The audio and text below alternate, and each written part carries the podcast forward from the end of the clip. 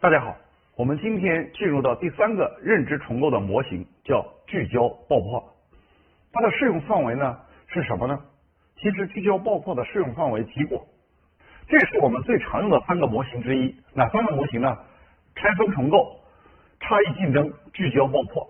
它的适用范围包括初创企业或者是成熟企业，已经有了增长曲线，希望延展到企外创新去。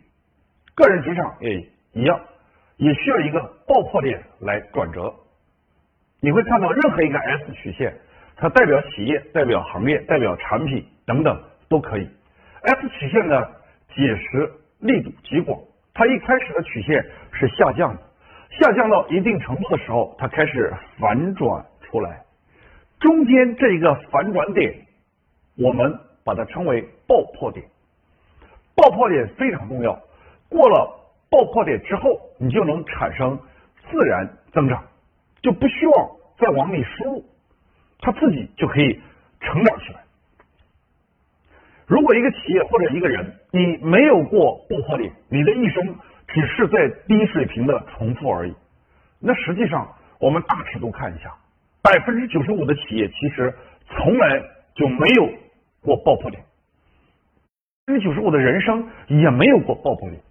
所以在这个地方，我也来做一道选择题。我们，我们用这个模型来诊断一下自己的职业生涯。如果有些人认为自己的企业已经过了至少一个爆破点的，请你选择一；如果你认为迄今为止你的职业生涯里就从来没有过爆破点的，可以请你选择二。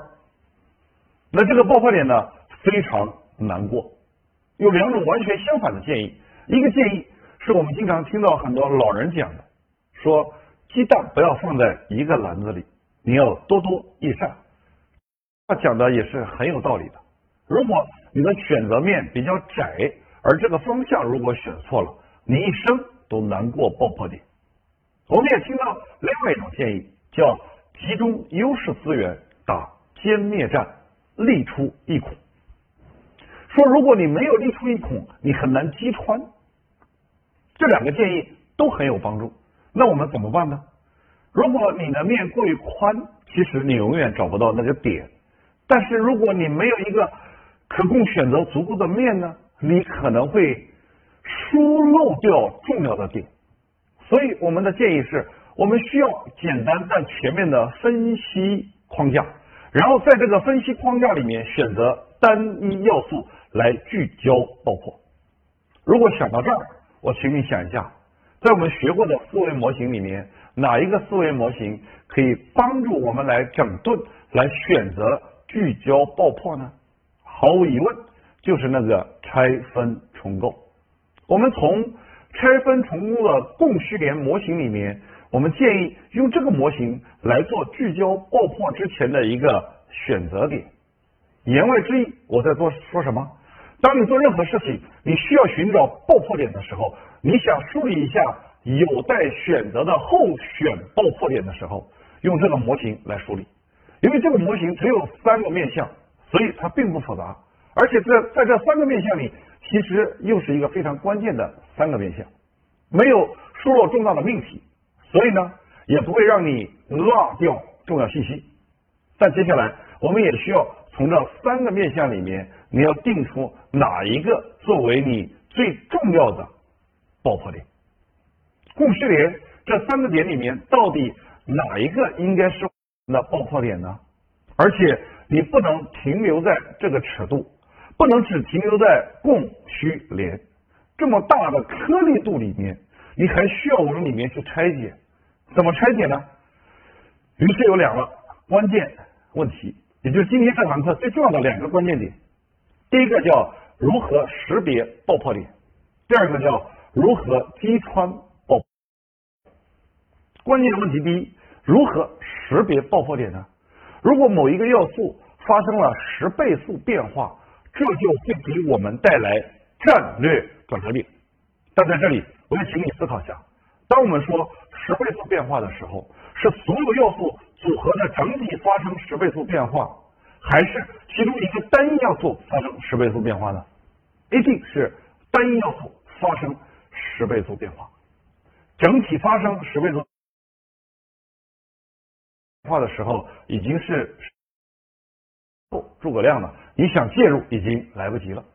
所以这里给我们判断一个提前量的窍门，就是其中一个要素发生十倍速变化，这个时候整体的组合里面，从残酷指标其实还没有显现出来，但是某一单一要素已经给你提前的信号告诉你了。所以你想一下。如果你学会这个本事，你会比大多数人早半步认知、认识到即将发生的变化。所以，如何识别爆破点？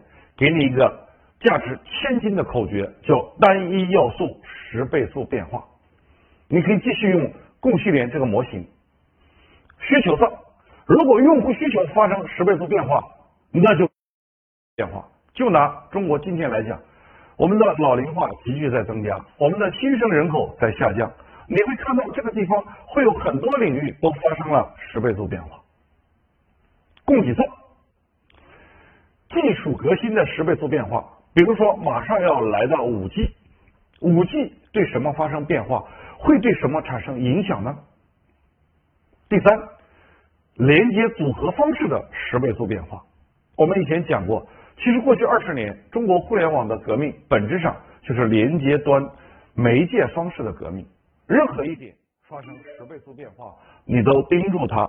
当然，我再讲讲一下，我用这张图来讲是很泛泛之讲，颗粒度太大。你要到你的行业里面去，一定要挖更细的颗粒度，才能真正找到那个点出来。那个大的爆破点通常跟风口、跟周期有关系。我们再讲一下，我们讲的爆破点就有点像外部的势、外部的红利一样。如果你创业想成功，如果你想找新的机会，一定要借助创新红利，借助大势往前去。所以，爆破点通常跟风口、跟周期有关系。我看过一本书，那个作者呢，在二零零一年左右去采访乔布斯。其实，乔布斯。当时已经在做 iMac，然后他问乔布斯说：“你现在最忙的是什么？”乔布斯说：“我在等待下一个新机会。”请你想一想，伟大的乔布斯，他尚且都要等待大的机会来到。雷军在创业初期提出“风口上的猪”，爆破点通常跟一个大的时代红利有关系。这点我讲清楚了，如何找到爆破点？就是十倍速变化的单一要素，但是即便你识别出一个十倍速变化的单一要素，如果你不下定决心去烧开、去击穿，其实也没有什么用。最关键的第二个问题叫如何击穿爆破点？如何击穿爆破点的道理在哪里呢？乔布斯说：“他说这个世界上其实不是百分数的关系，而是零和一的关系。就算你做到百分之九十九。”他说：“那也等于零，你只有做到百分之一百零一才等于一。言外之意，这个爆破点，如果你击不穿，永远在一个低水平里面被禁锢着。一旦击穿了以后，还会有一个全新的世界、全新的空间在那里等着你。如果不能过爆破点，什么用都没有，你遍地是红海，觉得没有任何机会。而击穿爆破点之后呢？”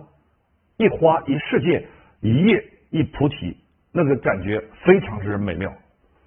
击穿爆破点需要极大的能量。你想，一个刚样的罩子罩着你，你想把它击穿，需要极大的能量。但是创业企业，其实不仅创业企业，任何企业，你的资源、你的条件都是有限的。怎么办呢？我给出第二个口诀：如何击穿爆破点的口诀。我认为这个口诀也价值千金。叫单一要素最大化，也就是我们需要投入十倍的资源进去击穿它，就像毛主席当年集中优势兵力打歼灭战，火力全开烧开。最后我讲到一个大案例，把这件事情吃到你的脑子里面去，来结束这一趴的内容。我想讲一下网飞是如何击穿爆破点。来这个案例，网飞有三条曲线。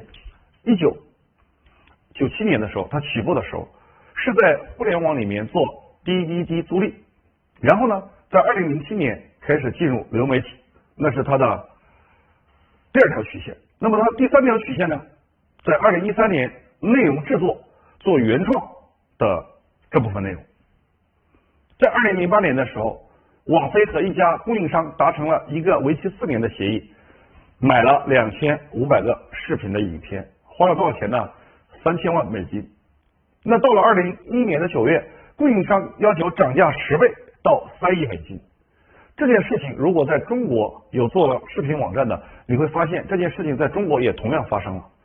视频网站的版权费涨了十倍之多，这其实是个重大信号，也就是说某一个关键要素发生了变化。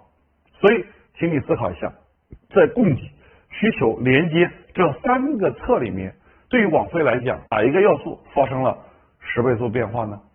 是供给侧的影视内容。还是需求端的用户，还是连接端的流媒体的载体，哪一个地方发生了十倍速变化呢？视频网站的影视内容成为十倍速变化的单一要素，信号已经给你了，十倍速变化的单一要素出来，那这个时候哈停止有两个选择，第一个选择向传统影视公司继续购买版权，即使是涨价涨了十倍。但也比你自己生产便宜的多。第二个选择，自己制作原创影视内容。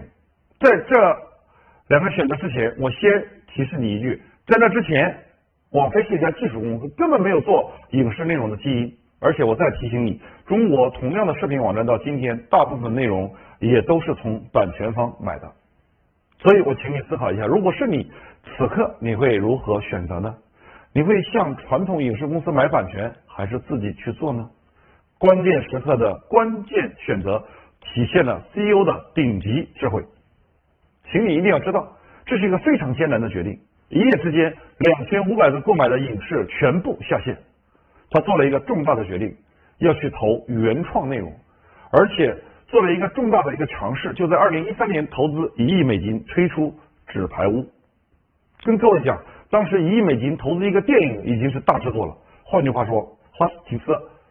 拿花电影的钱去投了一部电视剧，过去呢，即使在网络里面或者是电视你放剧，都是每天放一个，可是它是一下子全部放出来啊，用付费的方式，而且完全没有广告。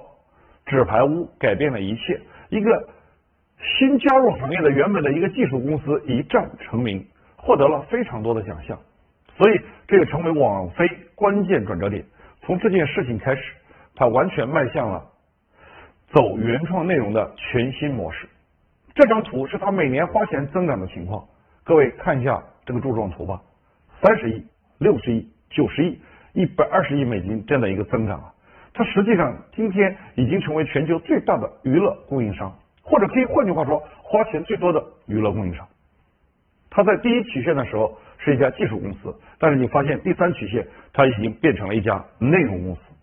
从这张图里面你可以看出来，它在内容上的投入已经远远超过了对技术的投入。原因是什么？原因就是因为内容已经成为它的什么了？一。如果内容成为它的一，它能力跟着发生了转移。它公司分为两部分，技术团队继续在硅谷，而内容团队设在哪里呢？好莱坞。二零一八年，在原创内容投入在一百二到一百三十亿美金之间。对比一下，当年在有线电视台里面拍原创内容最多的传统电视台，一年的预算是二十五亿美金。你看一下这个数字有多狠。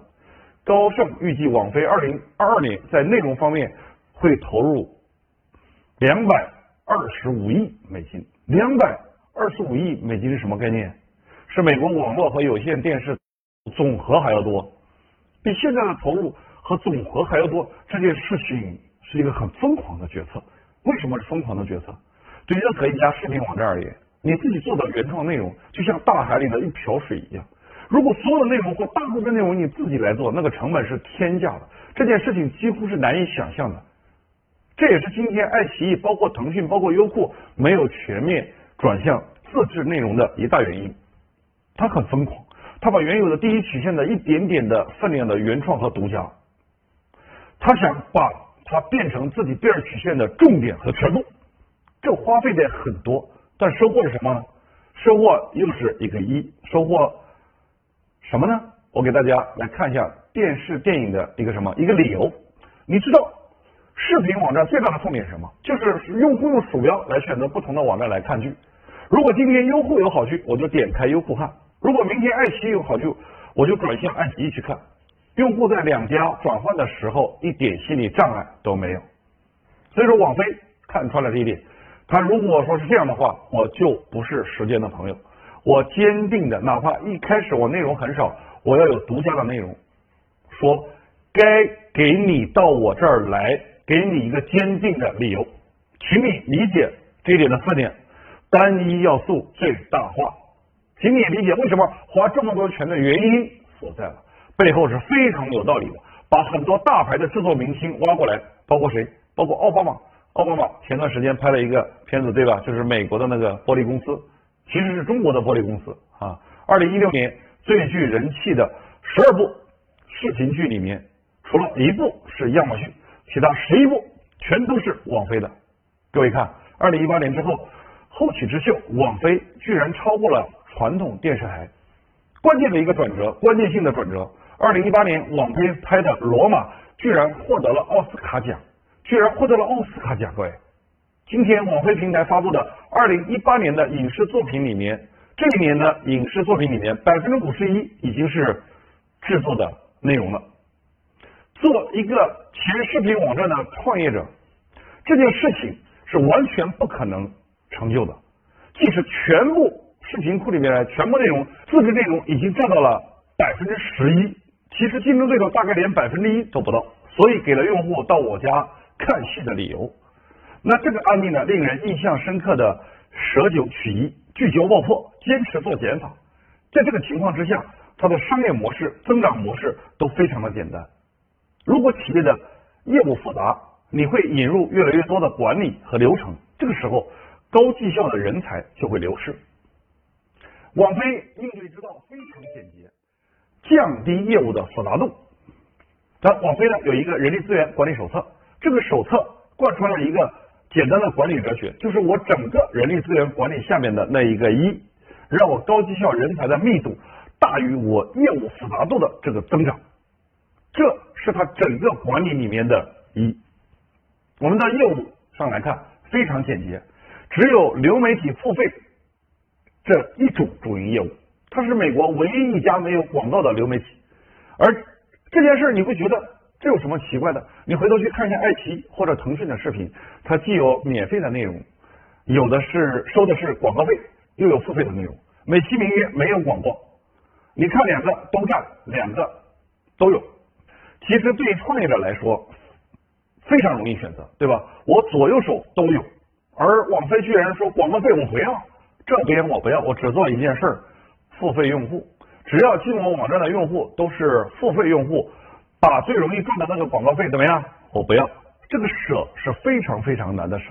如果你坐这个位置，我估计你很难做这样的取舍。而且有人跟他说：“好，你只做原创也没关系啊。你看迪士尼，它有原创，做了一些 IP 出来，线下有公园，说你会会不会也做公园呢？”他平时说：“我不会，因为什么？我不会做这件事。未来五到十年，我都集中精力做什么？做内容。”我们讲过亚马逊的案例，亚马逊的那个指标是自由现金流，哈斯廷斯更狠，他连正向的现金流这个指标都不看，他只看一个数叫付费用户数。为什么他看付费用户数呢？跟他的商业模式有关。这张图非常简单，但是我希望你睁大眼睛来看一下这张图，太吓人了。这是我见过最简洁的一个商业计划书，用一个公式就表达出来了。我的收入等于我的用户数乘以年费。因为我没有广告收入，我也没有其他的收入，所以我的收入只有这一个。我的天呐！所以我的商业计划书什么都不用写，就这一个公式出来，就是我的商业计划书了。镜头的朋友们，你可能见过比这更简洁的商业计划书吗？你有见过比它更简洁的商业模式吗？这使得它整个公司用力就用在一个地方，也就是如何去吸引更多的。付费用户，所以我的优质原创内容就是我的获客成本，形成了正反馈的增长飞轮。想想的非常清楚，就这个道理。优质原创内容越多，我吸引的付费用户就越多，然后我的收入就会增长，然后就可以激励我投入更多的钱去做更多的优质原创内容，是不是一个优美的增长飞轮呢？我们把它再简洁的说一下，我的原创内容越多，用户越增长，然后收入就越增长，一个增长飞轮就出来了。所以我稍微提醒一下各位。你可能见过跟网飞类似的简单的商业模式和增长飞轮吗？请你举一个案例。我们接下来往下分析一下它的竞争对手是谁，它的野心有多大呢？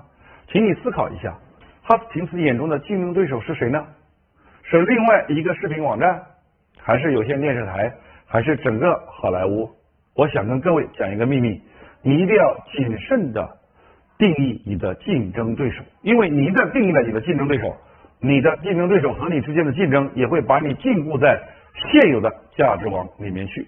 所以有一个句式，我要告诉你：你说我的竞争对手不是谁谁谁，而是谁谁谁，千万不要把目光可及的对象变成你的竞争对手。哈，平斯的竞争对手居然是整个好莱坞。说今天的好莱坞里面，硝烟弥漫，交战双方。一个公司叫网飞，另外一方是整个好莱坞。各位，你想一下，这哥们花了这么多的钱，居然想把整个行业给掀翻。这个掀翻背后的道理是什么呢？在传统行业，就是他原来好莱坞世界里面根本没有赢家通吃这一说，因为在线下。但是在互联网里面，其实有赢家通吃这件可能性了，你就会看到这样的一个远景：哈斯平斯巨大的资金投入。到原创内容里面去，这个资金甚至他自己连他自己的正向现金流都不够，他哪里来的钱呢？借债，借债来投原创内容。二零一八年内容投入一百二十亿美金，仅上半年的负债就高达八十三亿美金，借了这么多钱，为了实现一个远大的一个野心。二零一八年上半年财务上的净利润是六点七四亿，那经营现金流却是负的七点五五亿美金。道理很简单。我的钱要先排片，先支出去了，然后用户数呢慢慢慢慢涨上来，而且他大言不惭的对外宣布，我每年要借几十亿美金，这还会持续很多年。然后居然他的投资人也认可了这个理由，他讲了一句非常狠的话：一个公司账上的现金越多，说明创新动力就越不足。所以我们又看到了杠杆效应，找到了。关键支点，把所有的力量压在这个支点上，这就是我们说的聚焦爆破。我沉下心来，再请你看看这句话，你的心是不是也跟着有了一点点紧张呢？哈斯廷斯有一句话：不要成为下一个柯达或者是诺基亚，不要成为一家死守本业而错过了大趋势的公司。如果别人对此存有偏见，我们反而必须更加进取，我们必须进取到让自己都毛骨悚然的程度。我不得不重复一下最后一句话：进取到让自己毛骨悚然的程度，不是进取到让对手毛骨悚然，是让自己都毛骨悚然那个程度。请你感受一下这份力量，而且这种力量背后是一个单点里面把所有的力量注入进去。哪个单点呢？原创内容制作这里面注入进去，他大力做减法，但是在内容创作方面。这恰恰是最具创新力的公司。他二零一九年推出很多的创新剧出来，《爱死亡机器人》非常之好看。那这个结果到今天怎么样了呢？结果它在美国的用户数、营收都超过了传统电视台。你看两条曲线迅速超过传统电视台。我们再看，它实现了一个不可能实现的目标，它的用户数超过了美国有线电视用户数的总和。网络用户数超过了电视用户数。如果网飞用尼尔森收视率的话，它的收视率将高于传统电视台总和。即便如此，还没做广告收入，它其实已经是第一个全球化的互联网电视平台了，进入到了十几个国家里面，国际化的比例达到了百分之五十六。在全世界范围里面来看，互联网视频收入四百二十六亿美金，已经超过了电影票房的收入了。那今天。网飞已经成为历史上投资回报率最高的一只股票，超过了亚马逊，超过了苹果。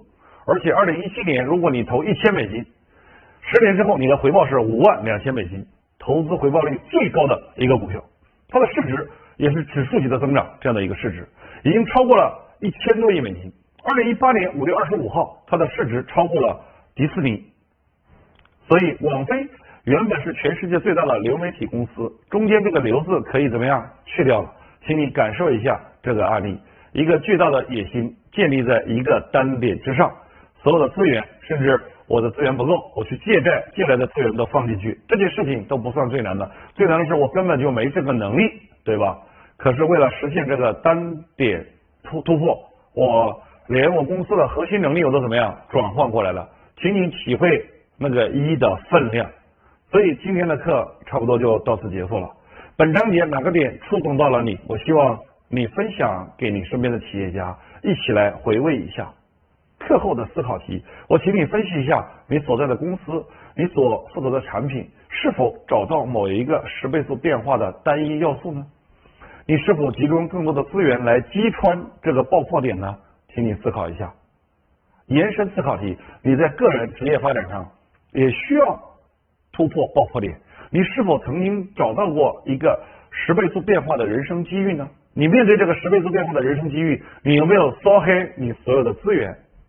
最后的最后，如果你喜欢我们的课程，请推荐给你的朋友。我希望告诉你一件事情：容易的时代已经过去，我们一定要开始适应难而正确的事情。啊，下堂课再见，谢谢各位。